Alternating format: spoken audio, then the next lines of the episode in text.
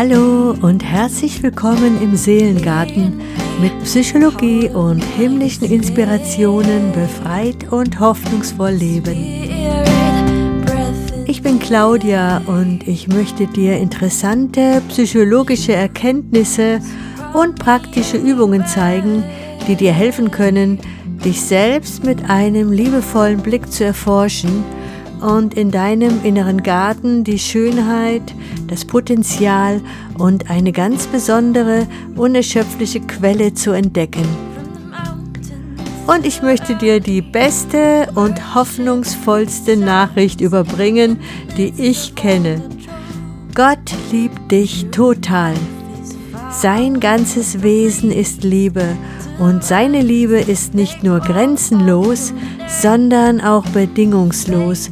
Und es gibt nichts, was sich Gott mehr wünscht, als dass du seine Liebe erfährst und in der persönlichen Beziehung zu ihm die Bestimmung deines Lebens entdeckst.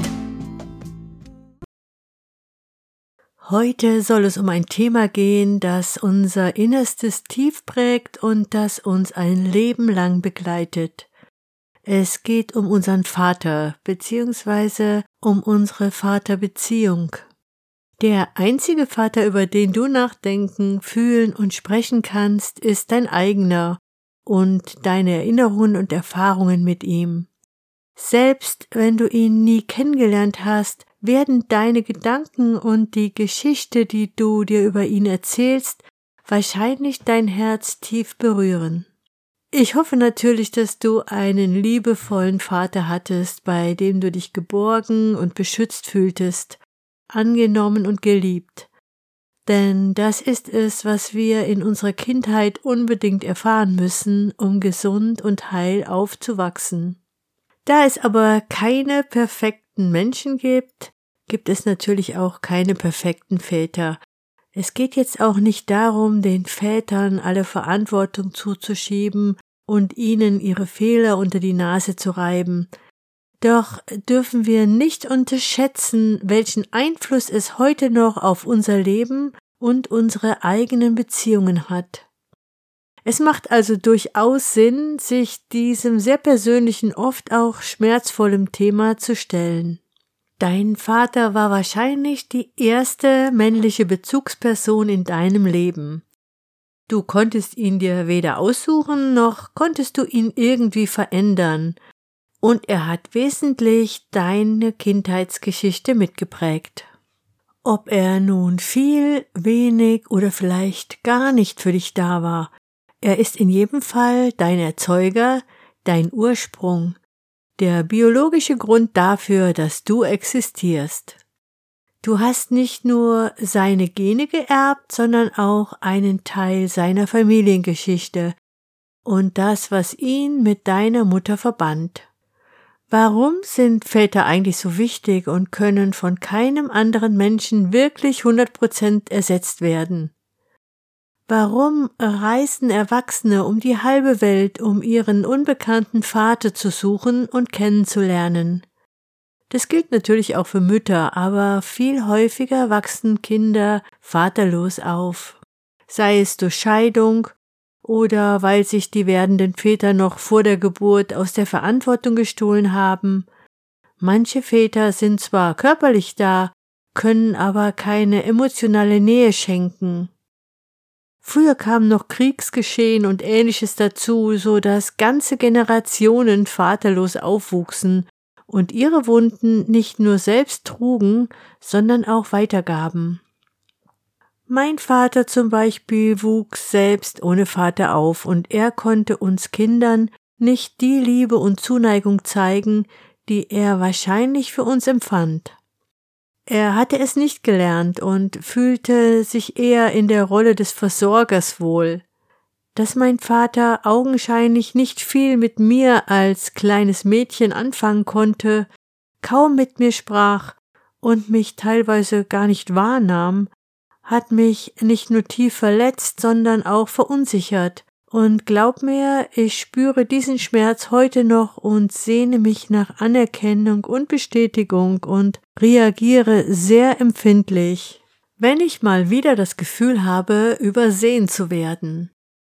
Da läuft dann leicht noch einmal ein Kindheitsfilm in mir ab.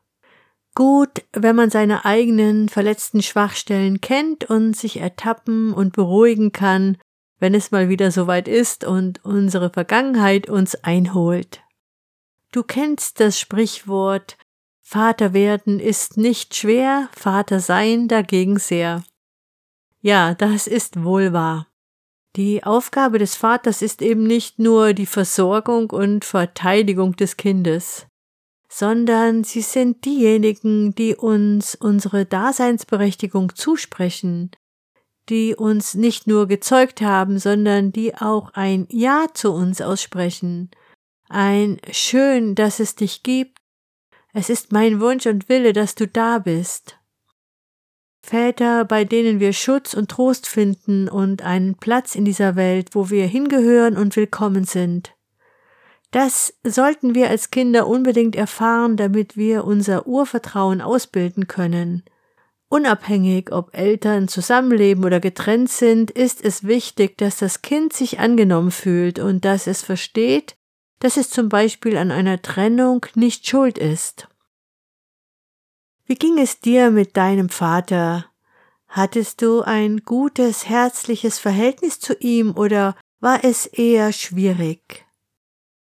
Was hättest du dir von deinem Vater gewünscht? Und was hat er sich von dir gewünscht? Welche Erwartungen hat er an dich gehabt?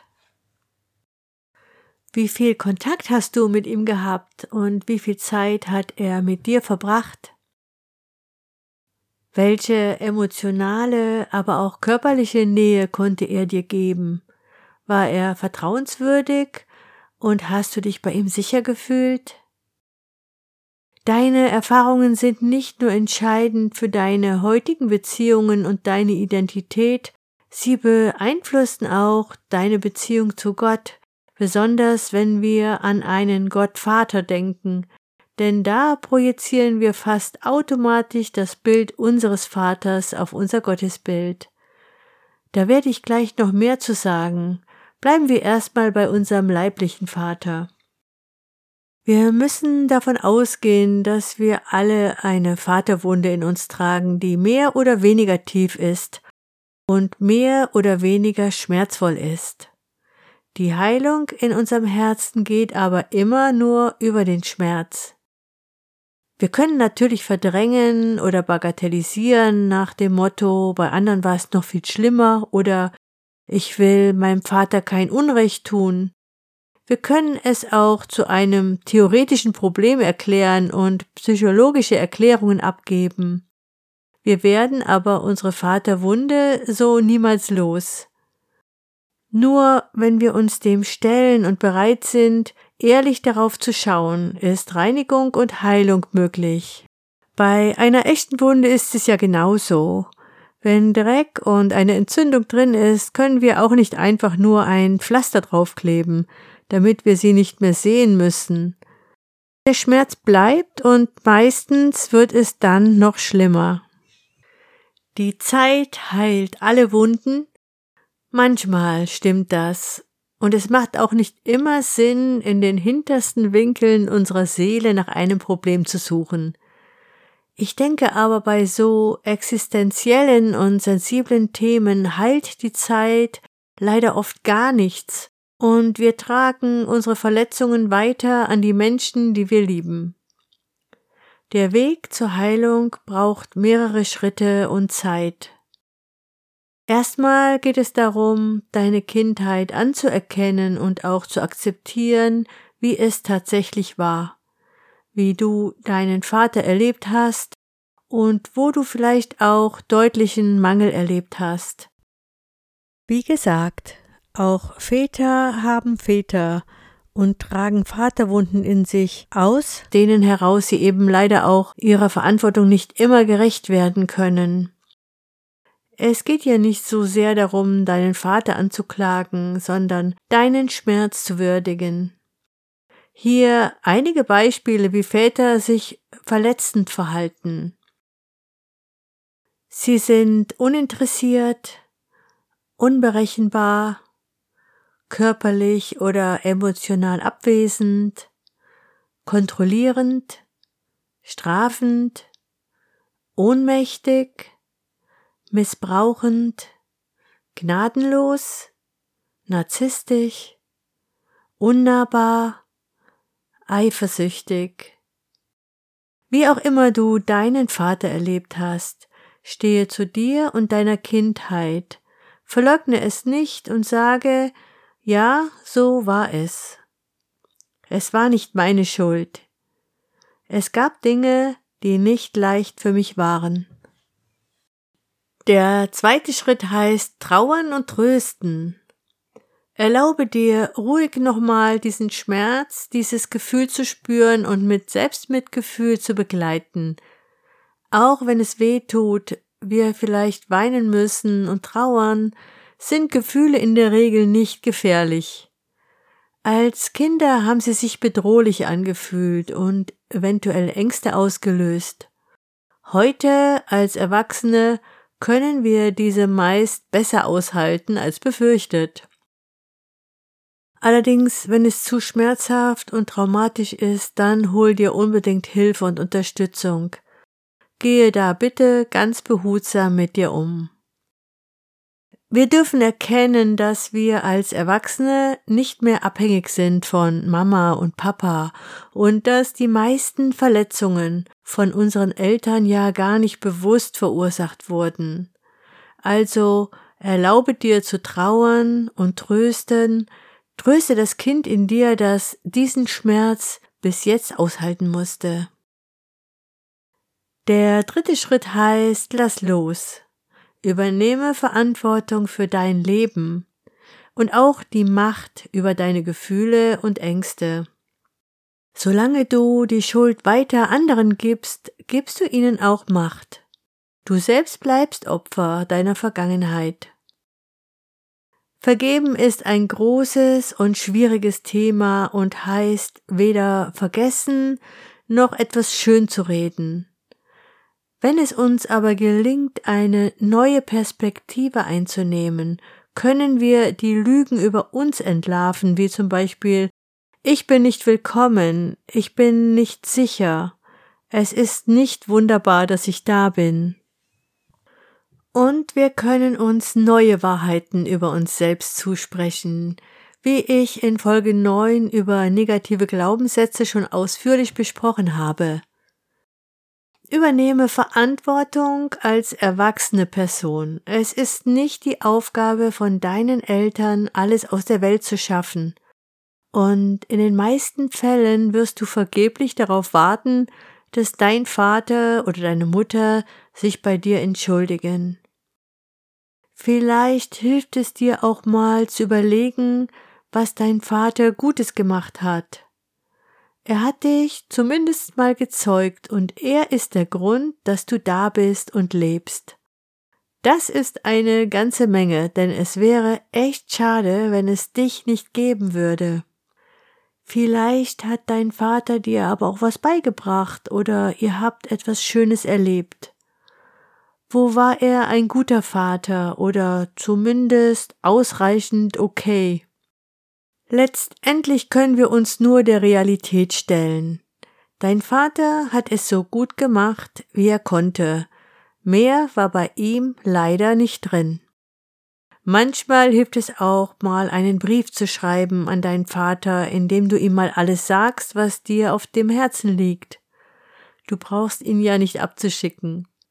Es einfach mal von der Seele zu schreiben kann ungemein heilsam sein dann wäre es schön, wenn du selbst mit dir liebevoll umgehst, dir gute Dinge zusprichst, die du als Kind hättest hören müssen.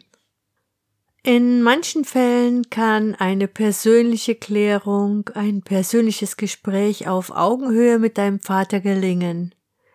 Überlege mal, ob ein Brief oder Telefonat möglich ist und dein Vater so auch die Möglichkeit bekommt, Stellung zu beziehen oder sich dir neu zu öffnen. Das kannst nur du abschätzen. Vergeben heißt loslassen. Vergeben heißt inneren Frieden bekommen. Vergeben heißt Heilung ermöglichen. Vergeben heißt Verantwortung und Macht für das eigene Leben zu übernehmen. Vergeben heißt anerkennen, dass auch wir immer beides sind, Opfer und Täter, und dass auch wir andere Menschen verletzen, gewollt oder ungewollt, und wie gut es ist, wenn uns vergeben wird. Auch wenn wir jetzt sehr intensiv über Vaterwunden gesprochen haben, gehe ich davon aus, dass die meisten von uns ein gutes Verhältnis zu ihrem Vater hatten, ihn lieben und sehr dankbar für ihn sind und die Beziehung zu ihm als sehr schön empfunden haben. Es gibt ja auch viele wundervolle Väter, die echt toll sind. Wenn das für dich so zutrifft, dann freu dich darüber und sei dankbar, und vielleicht kannst du ihm das ja auch nochmal sagen oder schreiben und ihm so deine Wertschätzung und Liebe schenken. Es gibt aber leider auch viele, die das nicht so behaupten können und wirklich schwierige Erfahrungen diesbezüglich hatten. Wenn das bei dir der Fall ist, dann möchte ich dir Trost und Mut zusprechen, dich nach Heilung auszustrecken und nicht länger in der Opferrolle zu bleiben. Nochmal, es geht erstmal nicht darum, deinen Vater anzuklagen und ihm die Schuld für alles zu geben, sondern den eigenen Mangel und unsere Verletzungen ernst zu nehmen. Auch wenn wir unsere Kindheit nicht mehr verändern können, so können wir in jedem Fall unsere Zukunft mitgestalten, und die hängt sehr davon ab, welche Geschichte wir uns über uns selbst erzählen. Ich selber hatte sicher keine traumatische Erfahrung in meiner Kindheit und mein Vater hat sein Bestes gegeben.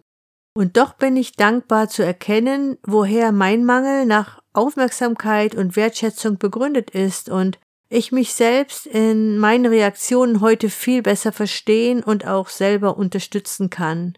Gerade weil mir bewusst ist, dass auch er seine Vaterwunde in sich trug, gelingt es mir heute mit liebevollem Blick auf ihn zu schauen, auch wenn er vor über 25 Jahren in meinen Armen starb und er es bis zu seinem letzten Atemzug nicht schaffte, ein persönliches Wort an mich zu richten.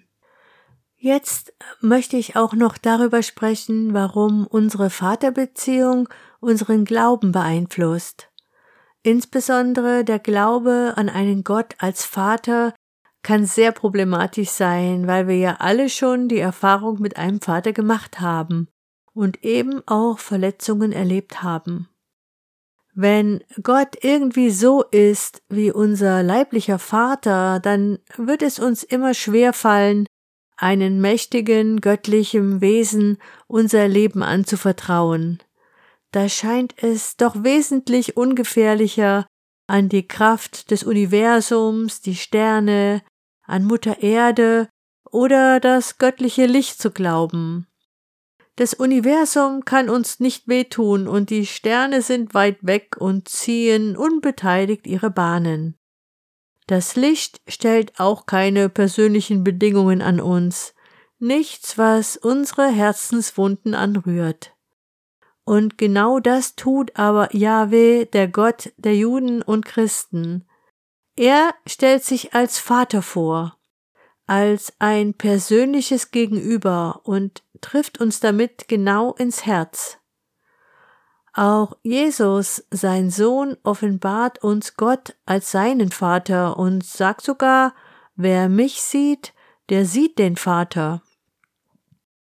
Im Johannesevangelium sagt Jesus, ich sage euch die Wahrheit, von sich aus kann der Sohn gar nichts tun, sondern er tut nur das, was er den Vater tun sieht.